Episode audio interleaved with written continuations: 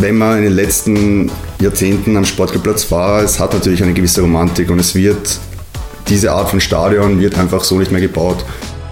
Das ist eines der wichtigsten Projekte oder das wichtigste Projekt, das jetzt endlich auch, äh, auch fertig gemacht werden muss. Ja, das ist klar, das wird halt an anderen Ecken die Zeit mangeln, aber sicher nicht dort. Man denkt, dass es ein, eine Heimat des, des österreichischen Frauenfußballs werden könnte. Das ist schon natürlich eine schöne Aussicht. Ja.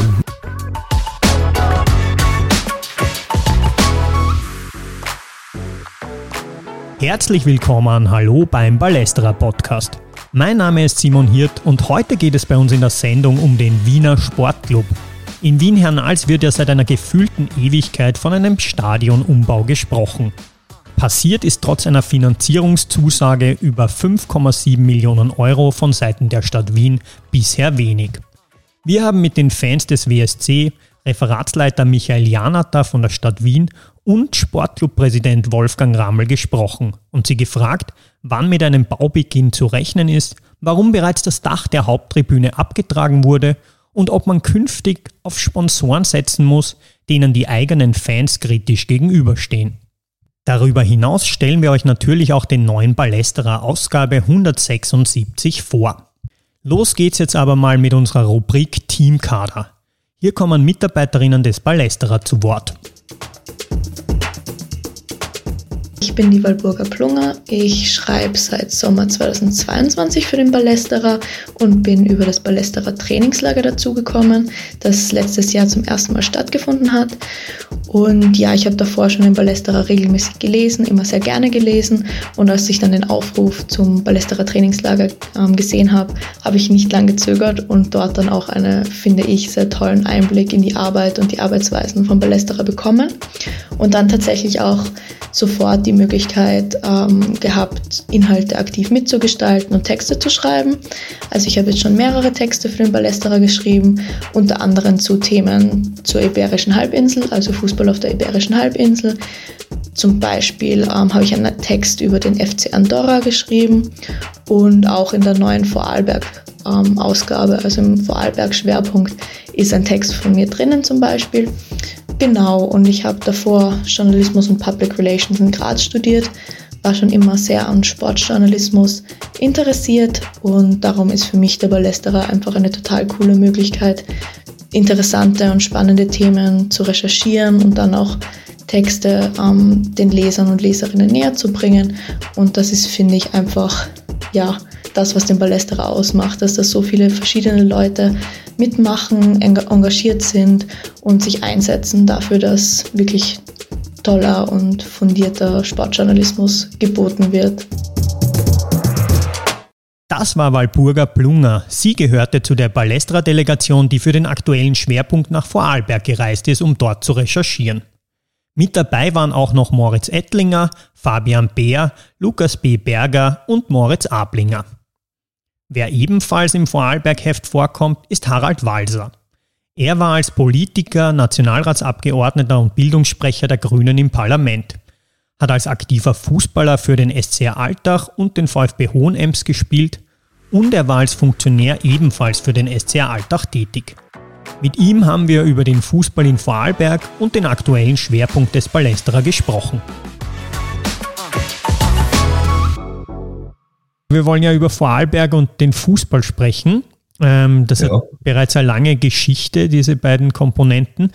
Ein österreichischer Meistertitel ist dabei bisher nicht rausgekommen, aber im Moment spielen zwei Vorarlberger Vereine in der Bundesliga. Erleben wir da gerade einen Höhepunkt dieser Geschichte? Naja, nicht das erste Mal. Es gab ja schon eine Zeit, wo, wo Lustenau und Bregenz in der obersten Liga waren. Äh, dass Vorarlberg keinen Meister gestellt hat, das äh, überrascht jetzt wahrscheinlich nicht so sehr im Vergleich zur Fußballtradition, speziell in Wien, äh, kann sich Vorarlberg dann natürlich nicht gleichstellen oder, oder wäre sehr vermessen. Aber ich glaube, Fußball spielte bei uns natürlich wie überall eine, eine immer eine große Rolle und die jetzige Situation ist natürlich schon eine, die dem Fußball im Land insgesamt gut tut. Also ich erinnere mich ja auch noch an die Höhen und Tiefen von Schwarz-Weiß Bregenz unter Präsident Grill. an Austria Lustenau unter dem Trainer Edmund Stör in der Bundesliga und natürlich an den Aufstieg des SC Altach. Können Sie uns kurz so eine Einordnung des Vorarlberger Fußballs im Moment geben? Wie schauen da die Kräfteverhältnisse im Bundesland aus? Ja, die Kräfteverhältnisse. Ich sehe das Ganze natürlich ein bisschen aus der SCR-Brille, also aus der Altacher Brille. Äh, ich glaube schon, dass Altach momentan klar die Nummer eins ist, obwohl wir in der Tabelle hinter Lustenau sind. Aber die Infrastruktur im Schnabelholz, so etwas hat es im Vorarlberg bislang noch nicht gegeben. Ich meine, das sind äh, das Hauptspielfeld, es ist ein Kunststraßenplatz, es sind äh, drei Trainingsplätze, es ist ein Campus da, es ist für den Nachwuchs ein Campus da. Also schon sehr, sehr, sehr weit. Es ist auch ein sehr schönes Stadion gerade in etwa in der Größe, wie es äh, ein Bundesligaverein in Vorarlberg braucht, ringsum geschlossen. Also die Infrastruktur, glaube ich, äh, ist bei uns sehr, sehr gut. Äh, Lustenau bemüht sich, wird äh, äh, höchstwahrscheinlich ähm, irgendwann mal mit dem Stadion Neubau beginnen. Äh, das wird natürlich absehbar sein, dass äh, Künftiges für, für andere Vereine schwer werden wird, äh, da gleich zu sehen. Sie haben es angesprochen, Sie waren Spieler für den SC Altach, später auch ähm, als Funktionär und Obmann tätig. Was für eine Entwicklung haben Sie persönlich bei diesem Verein miterlebt? Na, Altach war schon in meiner Jugendzeit eigentlich immer ein bisschen ein fußballverrücktes Dorf. Also äh, das Spiel, auch als wir noch in der Landesliga gespielt haben, äh, wir hatten immer sehr viele Zuschauer und, und äh, Fußball war in der Mangelung anderer Möglichkeiten allerdings auch äh, im Dorf das zentrale Thema.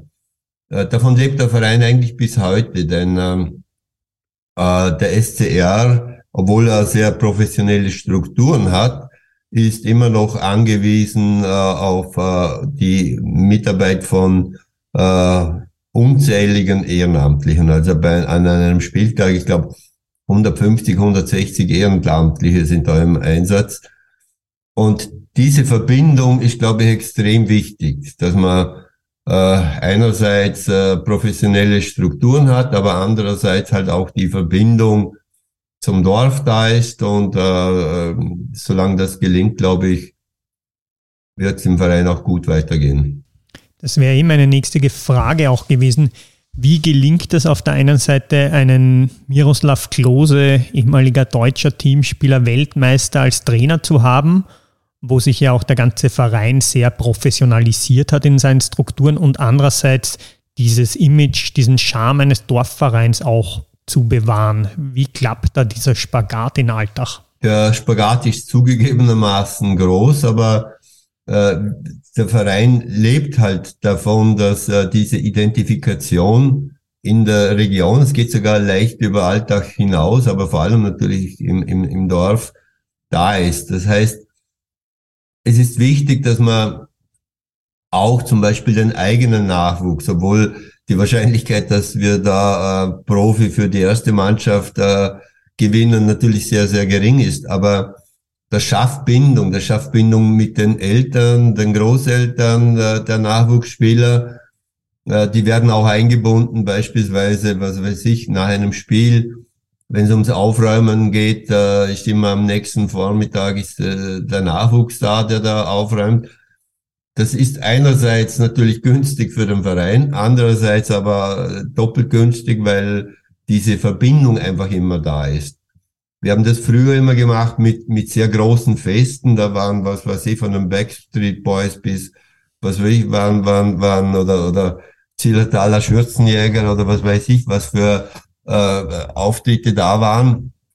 Und da war immer das ganze Dorf im Einsatz. Und das ist ja auch jetzt bei der, bei Heimspielen. Wenn es Not am Mann oder an der Frau ist, dann äh, äh, kommen immer andere Vereine auch, die helfen, ob es jetzt die Feuerwehr ist oder sonst äh, ein Verein. Also äh, diese Verbindung ist da, diese Verbindung wird gelebt und davon profitiert der Verein schlussendlich.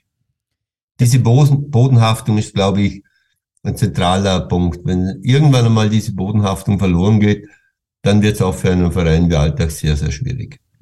Beim Bundesliga-Konkurrenten Austria Lustenau gibt es ja auch eine ähnliche Bodenhaftung, was ich gehört habe, mit, mit diesem Lustenau-Dorf nach den Spielen. Jetzt ist aber dort auch ein Investor eingestiegen, der es natürlich ermöglicht, teure Spieler kurzfristig zur Austria nach Lustenau zu holen. Braucht dann in der Bundesliga auch sowas, um mitspielen zu können? Oder geht da zu sehr der Charme dann verloren? Ja, da gehöre ich eher zu den Traditionalisten. Also ich bin kein Fan von, von Investoren. Ich glaube, äh, Vereine sollten ihren Charakter bewahren und äh, äh, natürlich muss man professionell sein. Natürlich braucht es äh, Sponsoren und, und, und äh, braucht es auch fremdes Kapital. Aber Anteile an einem Verein zu verkaufen, so wie das äh, in Lustenau gemacht wird, das halte ich jetzt persönlich, es mag der neue Weg sein. Also mein Weg ist es nicht und äh, da bin ich schon eher dafür, dass man gestandene Wege weiter beschreitet und, und äh, den Verein Verein sein lässt und schaut, dass man halt das Geld andersweitig reinbringt. Ich glaube auch nicht, dass es unbedingt nötig ist, um in der österreichischen Fußball-Bundesliga mitspielen zu können. Äh, natürlich sehe ich auch die Entwicklung, wenn ich die Fernsehgelder anschaue, die natürlich inzwischen zentral sind. Und man sieht, dass in der dritten deutschen Liga ähm, deutlich höhere Beträge bezahlt werden als in der obersten österreichischen Liga, dann ist das auf Dauer natürlich ein äh, extremer Wettbewerbsnachteil, den man wahrscheinlich nie, äh, füll, äh, nie, nie, nie aufheben wird können. Aber ja, äh, dass da nur noch überall äh, Investoren und so weiter das Sagen haben, das ist nicht mein Weg. Vielleicht bin ich auch zu alt dafür, das ist auch möglich. Sie haben selber als Spieler ja aktiv beim SCR gespielt. Was sind denn da so noch die prägendsten Erinnerungen, die Sie da in die heutige Fußballzeit mitgenommen haben? Naja, ich war ja auch Verräter. Ich habe äh, vier Jahre in Honems gespielt, äh, was damals nicht gut angekommen ist. Wir hatten eine kleinere Krise und da sind etliche Spieler zu den Lokalrivalen gewechselt, nach Götzes und nach Honems. Ähm, das waren, ja, das waren für uns, äh, wir haben erstmals äh, dann zum Teil dreimal trainiert. Das war damals schon eine Sensation. Man hat sich vor dem Spiel getroffen, man ist gemeinsam Mittagessen gegangen. Äh, das waren schon für damalige Verhältnisse waren das schon völlig neue Wege, die man beschritten hat bei uns. Man hat einen, einen Fitnesstrainer gehabt, einen eigenen, der uns kaputt gemacht hat. Ich erinnere mich noch, gut, gut trainiert hat man geglaubt, hat man dann, wenn man, wenn man gekotzt hat nach dem Spiel. Also das war natürlich nicht gerade unbedingt die moderne Trainingslehre. Aber das äh, im, im Kopf äh, war, glaube ich, wichtiger. Und äh, das waren schon Dinge, die, die auch zusammengeschweißt haben. Und davon lebt der Verein ein bisschen bis heute. Die Altherren, ich bin inzwischen leider auch für die Altherren zu alt, äh, aber die Altherren spielen da natürlich immer auch noch eine wichtige Rolle als Ordner und, und äh, organisieren zum Beispiel einen riesengroßen Silvesterlauf, wo tausende Teilnehmer äh, da sind. Eines der großen äh, Lauf-Events äh, in Vorarlberg. Also davon lebt der Verein bis heute eigentlich von diesem Zusammenhalt. Kommen wir noch zum Thema Frauenfußball in Vorarlberg. Ähm, ist da von diesem Boom, sage ich mal, rund um die österreichische Nationalmannschaft in Vorarlberg auch was zu spüren? Beim SC Altach auch was zu spüren?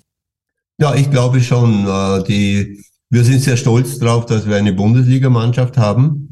Äh, wir bemühen uns in Altach auch sehr, dass da äh, attraktiv Fußball gespielt wird. Es gibt immer wieder auch Transfers aus Deutschland, Paris Saint-Germain und, und andere Vereine. Äh, die äh, erste Mannschaft der Frauen hat auch äh, ordentliche Zuschauerzahlen, also das funktioniert schon.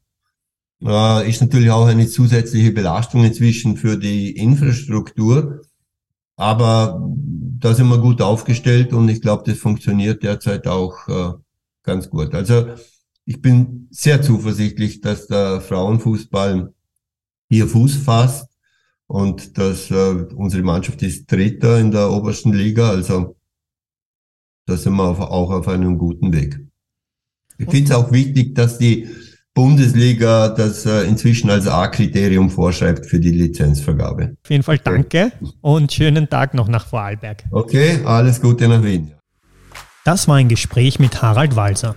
Im aktuellen Ballestra 176 findet ihr auch noch Interviews mit den aktiven Fans der Nordtribüne Lustenau und mit dem Fanclub Altacher Jungs. Viel Spaß beim Lesen. Und jetzt kommen wir zum Thema unserer heutigen Podcast-Ausgabe, die sich mit dem Wiener Sportclub beschäftigt. Meine beiden Kollegen Nikolaus Lendl und Sebastian Hinterwirt haben sich in Wien Hernals umgehört und dabei einige spannende Informationen zusammengetragen. Schon seit langer Zeit wünscht man sich am Sportclubplatz an der Alszelle ein neues Stadion. Mehrere Millionen Euro wurden vor einigen Jahren von der Stadt Wien für den Umbau bestätigt. Verändert hat sich nur wenig. Auch Patrick von den Freundinnen der Friedhofstribüne, die größte Fangruppe des Wiener Sportclubs, sehnt sich schon lange nach einer weiteren Bauphase. Wir hoffen natürlich, dass jetzt wirklich endlich was passiert.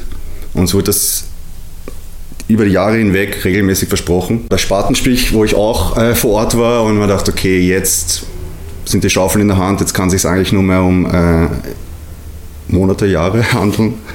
Und dann wurde die Kanzgasse abgerissen und wir und äh, zusätzlich noch die blaue Tribüne und die Friedhofstribüne teilsaniert.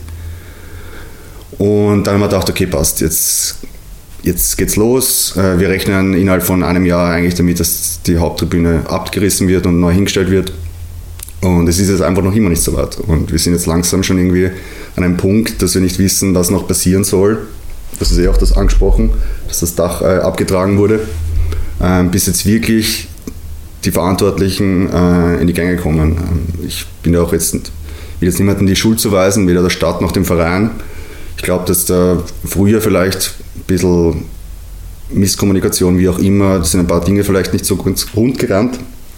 Aber im Endeffekt hoffen wir einfach, dass jetzt wirklich äh, was passiert. Mhm. Zweckoptimismus, ich sagen. Wie ist das da generell Ihr als Erfahrung an der Friedhofstribüne? Wie wurdet ihr bisher in diesen ganzen Ablauf rund um den Stadionumbau einbezogen?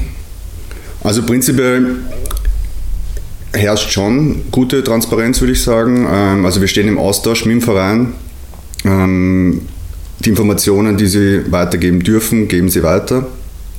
Ähm, das ist für uns soweit in Ordnung, aber es hilft nichts, wenn man dann dauernd darüber redet, ja, es passiert jetzt das in einem Monat, es passiert das Treffen in einem Monat, sondern man muss dann auch irgendwann einmal an den Taten irgendwie äh, gemessen werden. Der Bagger rollt. Jetzt geht's los, stand auf der Einladung zum Spatenstich des Wiener Sportclubs im Juni 2020. Das neue Stadion am Sportclubplatz sollte 2021 fertiggestellt werden. Bislang ist man davon aber noch weit entfernt. Über die Verzögerungsgründe haben wir mit WSC-Präsidenten Wolfgang Rammel gesprochen. Aus meiner Sicht der Dinge ist es einfach, äh, dass aufgrund von Kostenschätzungen, was geplant worden ist, dass in der, in der ersten Ausschreibung nicht äh, annähernd halten hat können, mit dem Preis mitkommen hat können.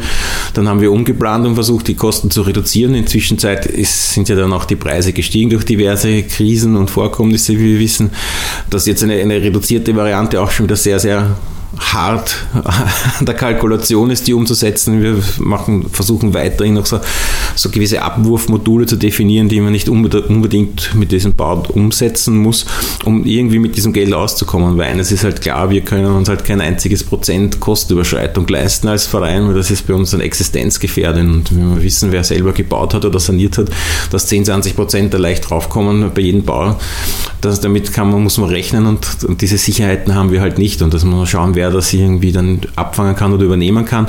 Zu Beginn der Winterpause der Regionalliga Ost im November 2022 musste das Dach der Haupttribüne am Sportclubplatz abgetragen werden. Dies war jedoch nicht der Beginn der zweiten Bauphase, sondern die Pflicht des Verpächters, nämlich der Stadt Wien, erzählt Michael Janata.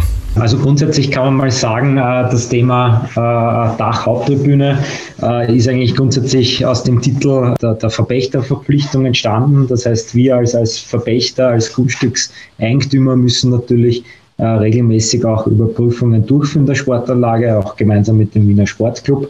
Und im Zuge einer solchen Überprüfung ist eben, sind Mängel an der Statik des Daches entstanden. Und hier war, sage ich mal, schnelles äh, Eingreifen erforderlich. Ja. Äh, grundsätzlich äh, hat man sich dann entschieden, das Dach einmal vorab abzustützen, um eben den weiteren Meisterschaftsspielbetrieb aufrechterhalten zu können. Das ist sehr gut gelungen. Also ich glaube, da haben wir Stadt auch gemeinsam mit dem Sportclub sehr schnell reagiert und konnten eben durch diese Unterstützung des Daches eben den Meisterschaftsspielbetrieb zu Ende führen.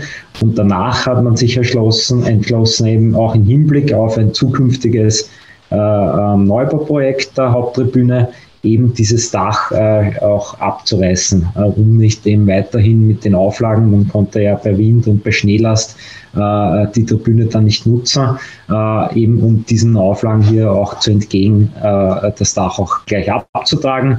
Äh, man muss natürlich dazu sagen, es handelt sich hier auch dann nicht um verlorene Kosten, weil im Zuge des Neubauprojektes hätte dieses Dach sowieso weichen müssen. Und deshalb ähm, wurde das eben äh, sofort erledigt und wurde eben auch fristgerecht und zeitgerecht vor Weihnachten abgeschlossen. Diesen Stadionumbau betreut die Sportclub Stadion Errichtungs- und Betriebs GmbH. Am 12. Dezember 2022 wurden die beiden Geschäftsführer Heinz Palme und Bernd Eger auf eigenen Wunsch abberufen. Nachfolger sind Schriftführer der Fußballsektion Thomas Kirstmeier, Vizepräsident David Krapf-Günther und Präsident Wolfgang Rammel. Also die neuen Geschäftsführer ähm, sind auch langjährig im Verein verankert. Ähm, das war vielleicht bei der vorigen Geschäftsführung nicht so der Fall.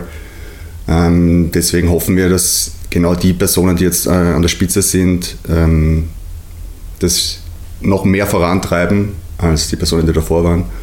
Und ja, wie gesagt, es ist ähm, schwierig. So bewertet Präsident Wolfgang Rammel diesen Personalwechsel. Vielleicht nicht mit dem besten Personal aber, oder optimalen, aber mit dem, dass wir schnell weiterarbeiten können, damit wir die Schritte bis zur Ausschreibung hoffentlich, die im Frühjahr so schnell wie möglich durchziehen können. Also Sie denken selber, Sie sind nicht das beste Personal, was optimale? Na, was so sagen wir, Verfügung stehend, ja, natürlich schon, aber wenn man viel Zeit hat oder länger Zeit hat und sich das überlegen kann, könnte man vielleicht wen finden, der da mehr Zeit hat, mehr, mehr, mehr Wissen hat. Sie haben es dann eh vielleicht vorher angesprochen, dass Sie ja nebenbei noch andere Aufgaben im, im Verein natürlich haben, auch Herr Graf Günther hat ja noch andere Stellen im Verein, die er da an, an denen er arbeitet. Ähm, werden Sie da genug Zeit haben für, für das ganze Thema Stadionumbau, das ja doch, glaube ich, recht viel Zeit in Anspruch nimmt? Ja, wir müssen die Zeit nehmen, das ist klar, das ist eines der wichtigsten Projekte oder das wichtigste Projekt, das jetzt endlich äh, auch fertig gemacht werden muss. Ja, das ist klar, das wird halt an anderen Ecken die Zeit mangeln, aber sicher nicht dort. Wieso es zu dieser Personaländerung kam, konnte uns der Wiener Sportclub nicht erklären. Für die M51, die seitens der Stadt Wien für den Stadionumbau zuständig ist, kam diese Änderung überraschend. Grundsätzlich wurde uns kein offizieller Grund genannt. Ja. Also die Zusammenarbeit mit, mit, mit, mit, mit Herrn Palmer und Herrn Neger war eigentlich immer von, von Wertschätzung geprägt. Ähm, aber genauso auch mit den, mit den äh, Kolleginnen und Kollegen vom Wiener Sportclub, David Graf und so weiter. Äh, wie gesagt, uns sind offiziell keine Gründe äh, äh, bekannt. Äh, wir haben das natürlich zur Kenntnis genommen. Wir wurden äh, zeitgerecht auch informiert und ähm, ja, wie gesagt, wir, wir schauen hier auch in die Zukunft. Michael Janatzer von der Stadt Wien sprach ebenfalls über die Pachtgebühren und den Anteil des Wiener Sportclubs am Stadionumbau.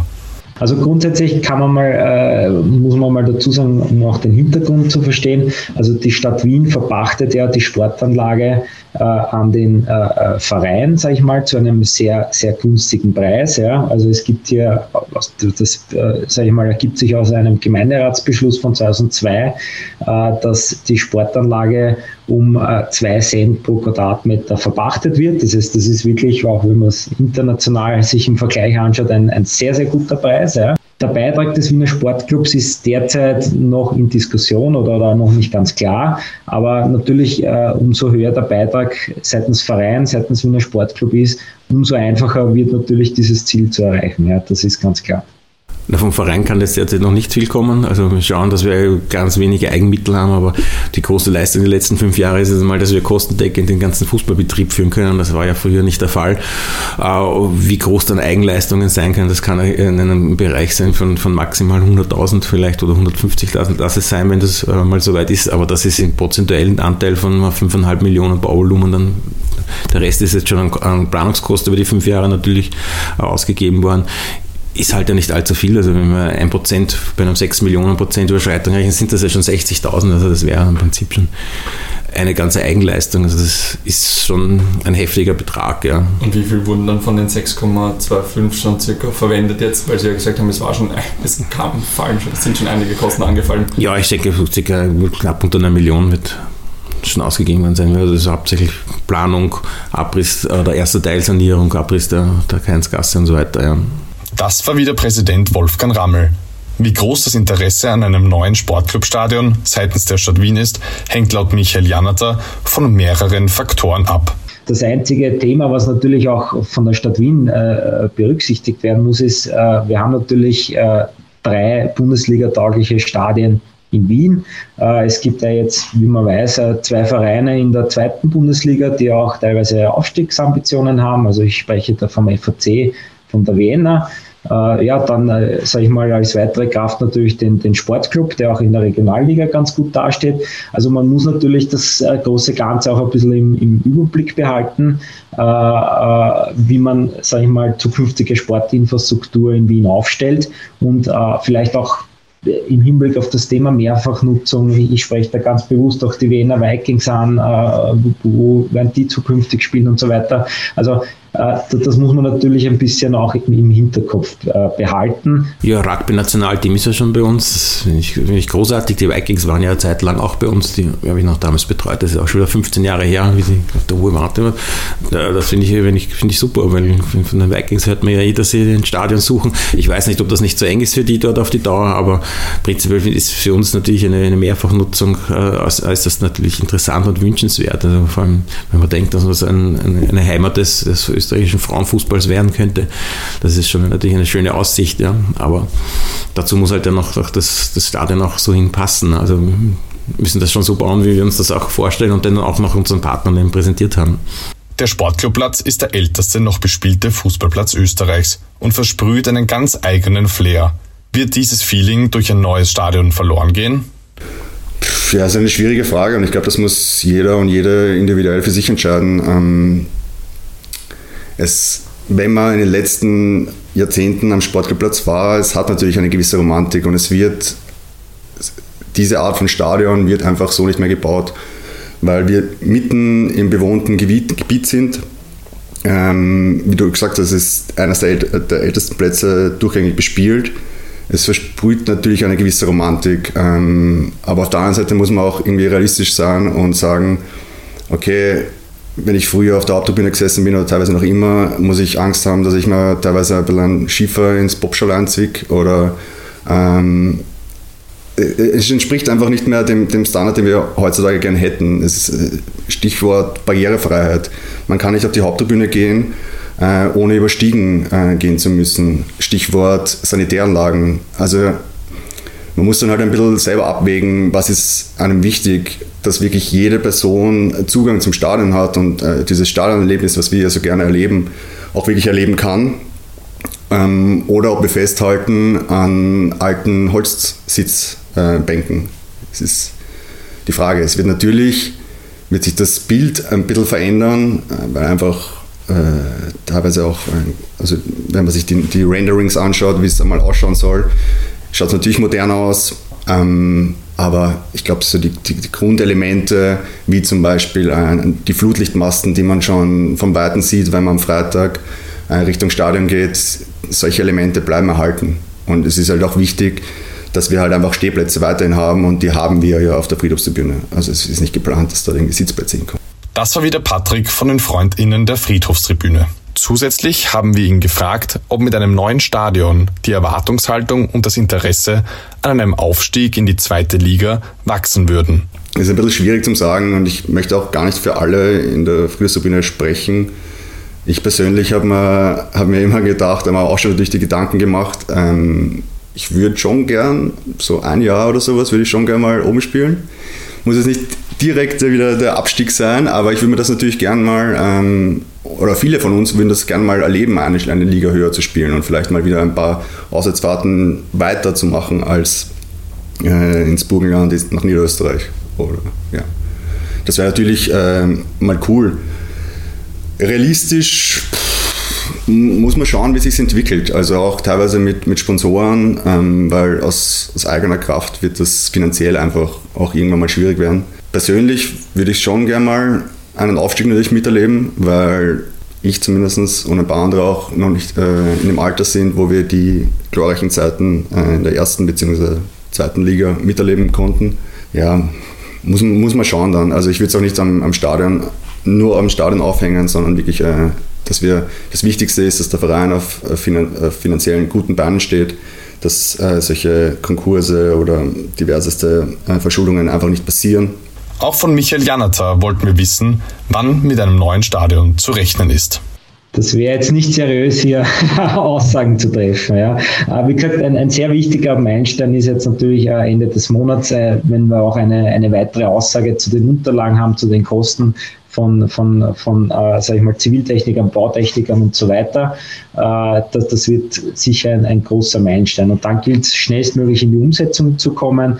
Man muss natürlich klären, äh, kann der Sportclub weiter auch während Umbauarbeiten das Stadion benutzen, den Platz benutzen. Ja, gibt es ja Ausweichquartiere. Das sind alles Faktoren, die das natürlich zeitlich noch beeinflussen können, sehr stark. Ja. Aber das wird man äh, klären können und müssen. Und ich hoffe, dass wir dann in den nächsten Monaten auch einen konkreten Zeitplan oder vor allem auch Bauzeitplan schon vorlegen können, und, und, und dennoch da präsentieren können. Ja. Wenn alles optimal läuft, was, jetzt, was man davon nicht ausgehen, dass es tut, aber was soll ich denn machen? Ich kann mich ja nur für eine optimale Planung machen, die dann irgendwie verzögert ist und dann könnte man schon hoffen, dass man im, im Sommer zum Bauen anfangen kann. Wenn da irgendwo ein Rädchen irgendwo so einen Monat verzögert, dann kann das dann auf einer anderen Ebene das drei Monate wieder verzögern. Das war ja bis jetzt auch immer so der Fall. Äh, das, das kann man ja so jetzt nicht voraussehen, aber und das plane ich hier jetzt auch nicht ein, aber natürlich, ja. Wie ist ein kalter Winter? Kann man im Winter bauen? Kann man im November das fertigstellen? Wie lange wird da gebaut? Sind die, sind die Baustoffe verfügbar? Welche Firma macht das? Aber mir wäre jetzt mal wichtig, wenn wir in eine Ausschreibung gehen können und dass man dann im, im Frühjahr oder Spätfrühjahr äh, mit einer Firma, Baufirma verhandeln kann und dann zu einem konkreten Ergebnis kommt, dass man die Umsetzung starten kann. Ja. Wie wir gerade gehört haben, ist der Wiener Sportclub mit der Stadt Wien in einem regen Austausch. Konkrete Pläne, wie es nun weitergehen soll, gibt es jedoch nicht. Doch für die Freundinnen der Friedhofstribüne ist klar, dass auf Worte endlich Taten folgen müssen. Was mir so gesagt wurde, sind sehr konstruktive Gespräche, finden derzeit statt. Ich hoffe es inständig und ich hoffe, dass das nicht nur dahergeredet wird. Aber was, ja, was würde es für euch bedeuten, wenn da weiterhin nichts, nichts weitergeht? Also würdet ihr euch dafür weiterhin einsetzen und lauten starten. Auf jeden Fall, auf jeden Fall. Und ähm, wir haben jetzt auch gesagt, wir warten jetzt noch äh, ein, zwei Monate ab, bis wirklich, ähm, bis wir die Ergebnisse dieser Gespräche ähm, auch öffentlich äh, bekommen. Und ja, man muss halt dann schauen, falls wirklich wieder irgendwas im Sand verläuft, müssen wir halt dann irgendwie äh, noch lauter werden. Abseits des Stadionumbaus hat im vergangenen Jahr vor allem ein Sponsoring-Vertrag beim Wiener Sportclub für Aufsehen gesorgt. Das Immobilienunternehmen Mauerwerk vom Präsidenten des gleichnamigen Regionalliga Ostvereins ziert nun die Banden am Sportclubplatz. Wie stehen die Freundinnen der Friedhofstribüne zu diesem Sponsoring? Ja, kritisch, auf jeden Fall kritisch. Ähm, wir haben da auch äh, sehr viele Gespräche mit dem Verein geführt, haben unsere Anliegen dargelegt, warum wir das kritisch sehen. Ähm, es stehen diverse äh, Geschichten im Raum, dass es äh, bei seinem noch jetzigen Verein beim Mauerwerk da Probleme gegeben hat. Sind öffentlich, die kann man, die liest man in Zeitungen und so weiter. Und ähm, ja, wie gesagt, wir haben auch gesagt, wir werden auf jeden Fall nicht, äh, wir werden uns keiner Gesprächen verweigern. Ähm, wir haben dann auch mit der Sektionsleitung geredet. Die haben uns versichert, dass die Verträge soweit ähm, in Ordnung sind und wir vertrauen jetzt einfach mal darauf äh, und hoffen, dass das alles ähm, genauso stattfindet, wie es ausgemacht wird. Ja, wird die Zeit weisen, wie das dann sich entwickelt. Wie siehst du das aber für die Zukunft? Denkst du, wird es in Zukunft öfter solche Sponsoren-Deals geben, die vielleicht nicht unbedingt mit den Werten, für die der Wiener Sportclub oftmals eintreten will, oder auch wahrscheinlich ihr als Fans eintreten wollt, übereinstimmen? Naja, theoretisch hat sich der neue Sponsor ja auch zu den Werten des Wiener Sportclubs bekannt. Und das ist auf jeden Fall beim Verein auch ein, ein Anliegen. Das habe ich auch beim WSC-Präsidenten Wolfgang Rammel. Ähm, das sehe ich da auch eindeutig, dass der auch ähm, sagt, dass wir Sponsoren natürlich äh, nehmen, die mit den Werten vereinbar sind. Und ich hoffe, dass es auch dann gelebt wird und dass man das jetzt einfach nicht so daherredet und dass man das nicht einfach nur hinschreibt, sondern dass die Leute wirklich ähm, das verstehen und das, ähm, diese, diesen Wertekatalog, den wir uns über Jahre äh, erarbeitet haben, dann auch wirklich mit Leben füllt und einfach nicht nur die leeren Worthülsen äh, übernimmt. Ich bin dann irgendwie informiert worden über dieses Sponsoring. Wir haben dem, wir haben dem Sponsor ganz klar gesagt, was, was wir erwarten, was wir können, was wir tun, dass wir ein demokratischer Verein sind, dass man nicht über die Hintertür irgendwas äh, übernehmen kann. Das ist von Anfang an noch schon vor Vertragsunterzeichnung immer klar kommuniziert worden. Äh, das ist von dem Sponsor akzeptiert worden. Ich verstehe natürlich einerseits eine gewisse Unseriosität, die ihm nachgesagt wird, andererseits äh, immer die Angst äh, von, von Fans von uns, dass man, wie gesagt, über die Hintertür irgendwie Einfluss sich holt. Äh, das haben wir irgendwie ganz klar kommuniziert, äh, auch, auch wenn jetzt das Geld nicht so aus irgendeinem Grund nicht gekommen ist, ja, wenn kommen wäre oder was auch immer. Äh, eine Fußballsektion müsste trotzdem einen Budgetänderungsantrag stellen, um halt jetzt einmal mehr Ausgaben zu haben, auch wenn sie mehr Einnahmen haben. Der ist bis jetzt nicht gekommen. Also gehe ich davon aus, dass das äh, Geld, was jetzt eingenommen wird in diesen Sponsoringvertrag, derzeit noch keinen Ausgabeposten hat und somit, wenn es ausfällt, dann auch, auch kein Loch erzeugen wird. Somit ist stellt sich hier diese Frage des Risikos in dem Fall noch nicht. Und man wird dann sehen, äh, wie man diese Mittel dann in Zukunft verwenden wird. Aber das ist in einem Budget alles äh, festgeschrieben und, und man sieht das ja dann auch bei der äh, sagen wir, Quartalskontrolle oder laufenden Kontrolle, dass das Budget auch hält. Ne? Das war wieder WSC-Präsident Wolfgang Rammel. Auch sportlich hat der Wiener Sportclub in letzter Zeit, vor allem durch sein Auftreten im ÖFB Cup, auf sich aufmerksam gemacht. Nachdem man im Achtelfinale die Wiener Austria zu Hause mit 3 zu 1 besiegte, wartet nun am 4. Februar im Cup-Viertelfinale die SV Ried. Für die Fans des Wiener Sportclubs ist es das wichtigste Spiel der jüngeren Vergangenheit. Es ist jetzt schon äh, ein super wichtiges Spiel für uns, weil die letzten Spiele einfach schon so enorm emotional waren. Also gegen die Austria, das war ein Spiel, das wir wahrscheinlich in den letzten 20 Jahren nicht gehabt haben. Äh, gegen einen Bundesligisten 3-1 gewinnen und auch wirklich sportlich starken Fußball zeigen. Da waren, glaube ich, sehr viele Leute beeindruckt, ähm, auch die nicht regelmäßig zum Sportclub gehen. Und das ist jetzt quasi, wir hoffen nicht, dass es das Ende ist äh, der Cup-Saison für uns, aber es ist jetzt schon eigentlich ein, ein Sahnehäubchen oben drauf. Vielleicht zu guter Letzt dann nur mal eine kurze Einschätzung. Was denkst du am Cup-Viertelfinale? Wie wird das ausgehen? Ja, 2-1 für uns. Sebastian Hinterwirt und Nikolaus Lendl mit einem Beitrag zur aktuellen Situation beim Wiener Sportclub.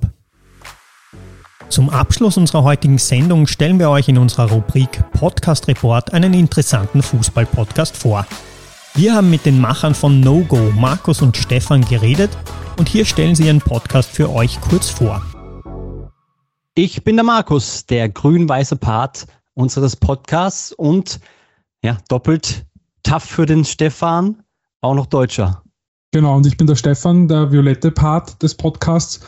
Und ich dachte, es soll nicht noch einen Rapid-Podcast geben, aber ein Podcast über Fußball Wien wäre nicht schlecht und deswegen haben wir No-Go gegründet. Eigentlich war es ja nicht meine Idee, sondern, sondern deine Idee. Ich will mich jetzt nicht mit fremden Federn schmücken. Ja, wenn, wenn der Stefan sagt, er dachte, also er denkt, dann wird es sowieso schon immer problematisch. Und sage ich mal, mit diesem Schmäh und mit diesem bisschen Heckeln, was wir haben, aber auf einem guten Niveau, das ist No-Go und das ist, was No-Go ausmacht, dass ein Rapidler und ein Austrianer sich gepflegt, sage ich jetzt mal, halbwegs gepflegt unterhalten können, aber trotzdem soll es natürlich gestichelt werden. Genau so ist es. Es gibt uns jeden Dienstag, da kommt eine neue Folge raus. Während der Saison gibt es eine Zusammenfassung vom Wochenende und in der spielfreien Zeit gibt es trotzdem eine Zusammenfassung von den Dingen, die die beiden Vereine in der letzten Woche, also in der vergangenen Woche beschäftigt haben. Und noch dazu gibt es sogenannte Special-Folgen. Ja, weil Special-Folgen heißt, wir unterhalten uns mit einem Stargast, wenn man so will. Also bei uns waren jetzt schon Michi Wagner, Michi Hatz, Stefan Mayhofer, Peter Packhult und Goran Jurgizin zu Gast. Und wir haben uns eingehend mit denen unterhalten, ihre Karriere beleuchtet und sind natürlich gerade auf den Aspekt Rapid und oder Austria speziell eingegangen. Genau, also die, unsere Gäste haben immer entweder eine grüne Vergangenheit, eine violette Vergangenheit oder am besten natürlich eine Vergangenheit in beiden Vereinen irgendwie. Genau, also wir sind für beide Fanlager da und ähm, wollen damit eben Violett und Grün-Weiß ansprechen und informieren immer mit den neuesten Infos aus unserer Fansicht. Wir freuen uns, wenn ihr reinhört. Seid mit dabei.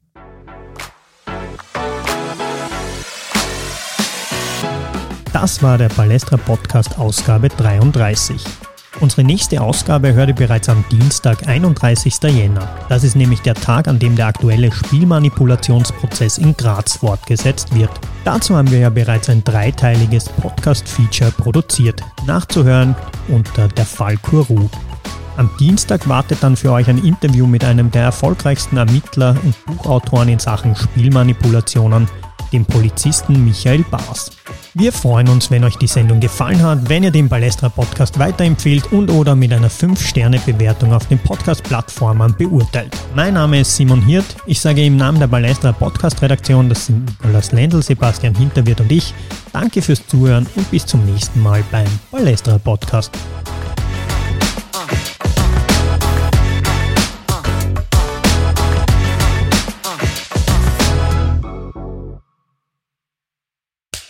Cut. Und wer hat's produziert? Das Pod. Deine Podcast-Agentur.